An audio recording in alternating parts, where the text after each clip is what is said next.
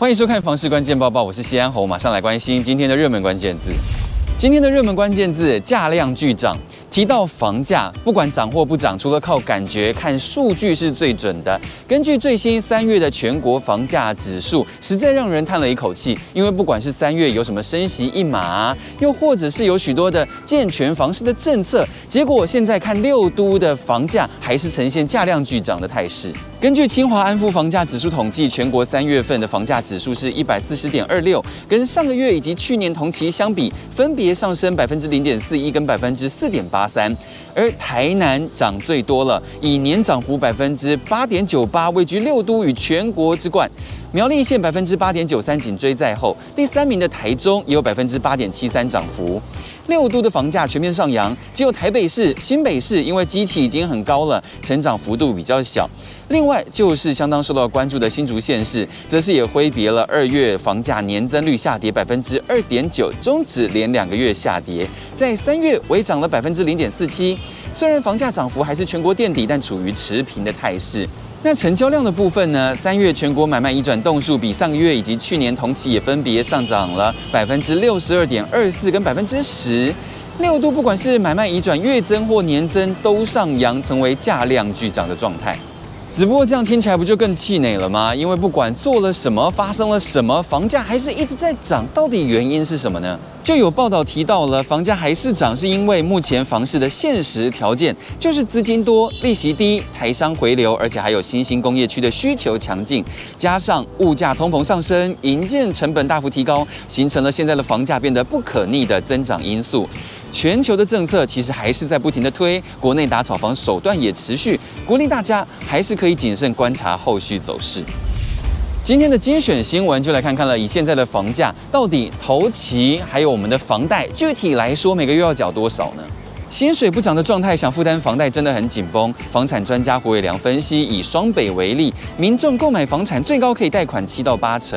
按一套普通二房的房子均价一千到一千五百万为例，头期款至少百分之二十，那你就要拿出两百到三百万。那年轻人要直接拿出这些钱就不容易了。再计算一下贷款八成，就相当于说你贷款八百万或到一千两百万，按基准利率百分之一点六，最长贷款三十年，等额本息还款分别要两万八千一百九十元，或是到四万两千两百八十五元一个月。以台北市平均每户可支配所得来看，也许你支付一千万元的房子还足够，但如果你买了一千四百四十万元以上的房子，就要捉襟见肘了。